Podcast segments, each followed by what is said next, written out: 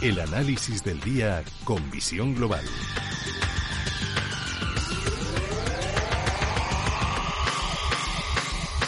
Y saludamos a José Antonio Madrigal, director general de Ureques. José Antonio, muy buenas noches y bienvenido de nuevo. Un placer volver a hablar contigo. ¿Qué tal? Buenas noches y frescas, ¿eh? que acabo de llegar a, Madrid y aquí hace un fresco ya de invierno. ¿eh? Bueno, claro, es que ya estamos en invierno.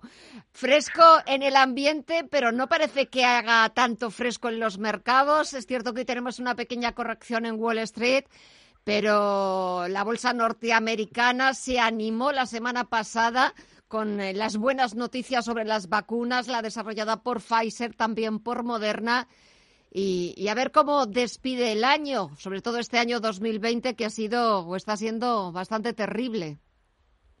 Bueno, el, para las bolsas americanas hay que decir que si todo sigue igual, acabarán en máximos históricos. Es cierto que para la bolsa española, como bien acabas de decir, eh, ha sido un año pues para olvidar y que y menos mal que ha recuperado ahora en los últimos días con, con la posibilidad de que la vacuna nos vuelva a la normalidad que, que teníamos, eh, eh, bueno, supuestamente eh, hay algunos expertos que dicen que en seis meses, perdón, el sexto mes del año, en junio del año que viene, volveremos a estar como estábamos antes. Muy optimista me parece a mí, mm. pero sí que es cierto que las compañías que habían sido más castigadas enseguida que se supo lo de la vacuna han empezado a recuperar posiciones y sin embargo empresas que habían tenido mucho éxito tecnológicas durante la pandemia no pues por ejemplo Zoom eh, llega y de repente pues cae en bolsa de forma desorbitada por el hecho de que seguramente si ya empezamos a viajar por las videoconferencias empezarán a ser menos de las que son actuales. Aún así yo pienso que que el mercado tecnológico, por ejemplo, en Estados Unidos, es el único que no ha hecho máximos históricos esta semana. Estamos a menos de un 4% en máximos históricos, pero tanto Standard Poor's como Dow Jones en máximos históricos. Quiere esto decir la fortaleza del mercado americano. Es decir, daba igual, ahora se ha visto que daba igual que fuera Trump el que fuera a ganar o no, eh, porque los resultados de las compañías están ahí y, están siendo realmente excelentes.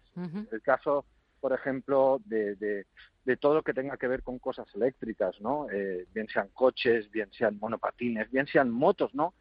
Eh, todo esto está en el principio de, de, lo que puede ser una década o, por qué no, más de acciones que van a estar subiendo, subiendo y subiendo. Lo hemos visto con Tesla desde el año 2012, pero podríamos volverlo a ver con otras compañías como NIO, por ejemplo, de coches eléctricos China, o podríamos verlo también con Arcimoto, eh, con Solo, son empresas de, coches eléctricos, de motos eléctricas, que en los próximos años las vamos a ver subir de la misma manera que hemos visto subir a Tesla, por ejemplo.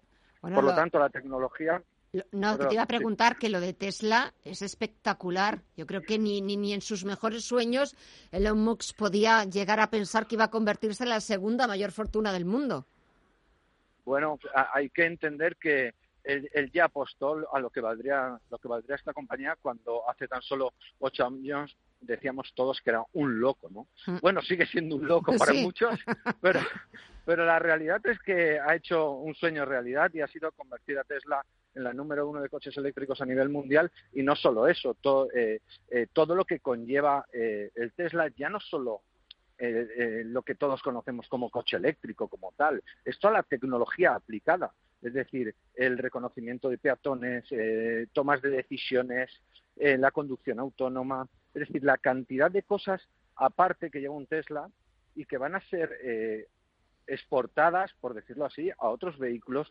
con, con, unas características que tienen y que son capaces de, de sacar de obtener eh, eh, y que todos quieren copiar y todos están dispuestos a pagar, todos los fabricantes de coches hoy en día están dispuestos a pagar por esa tecnología que tienen ellos. Entonces, eh, ¿quién hoy en día, qué empresa de automóviles puede multiplicar por dos su producción? Es decir, producir el año que viene el 100% de, de vehículos que ha producido este año. Bueno, pues esto solo puede hacer Tesla. Es decir, decirle a General Motors que produzca el 10% más de vehículos del año pasado eh, pues posiblemente sería, eh, sería imposible.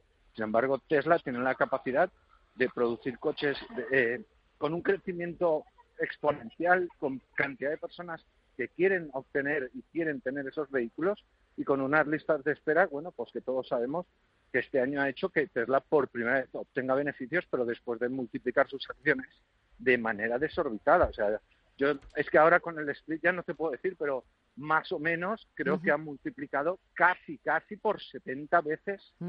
en menos, bueno, del 2012 a hoy. Estamos hablando de ocho años, multiplicar por 70 veces el dinero ha hecho millonarios a muchos americanos que confiaron en este loco. A, muchos otros locos también, igual de locos que, que Elon Musk. Y ya para terminar, José Antonio, ¿algún consejo, alguna recomendación? Próximas semanas, la semana que viene es el Día de Acción de Gracias en Estados Unidos. Están pidiendo las autoridades sanitarias a los estadounidenses que no viajen que aprovechan siempre ese puente largo eh, para viajar. Viernes Black Friday. Venga, un, un consejo, una recomendación bueno, siempre dicen que cara a final de año eh, eh, tenemos el, el, rally de Navidad, ¿no? O el rally final de año. Bueno, pues yo opino que este año posiblemente, muy probablemente también existirá, más que nada porque eh, bolsas de Estados Unidos en máximos históricos, la tendencia es alcista y las últimas semanas en Europa estamos viviendo también una tendencia alcista, una tendencia menor alcista de dos semanas eh, por el tema del coronavirus. Espero que esto no venga nadie y, lo rompa. Pues esperemos que, que, no, que no, que no se rompa, que bastante hemos eh, sufrimos este, este 2020, lo que llevamos de año, pero siempre es un verdadero placer volver a reencontrarnos contigo, José Antonio Madrigal, director general de Ureques. Bienvenido de nuevo a Madrid también, que pases un buen fin de semana y hasta el próximo viernes. Un fuerte abrazo. Un fuerte abrazo, Gemma.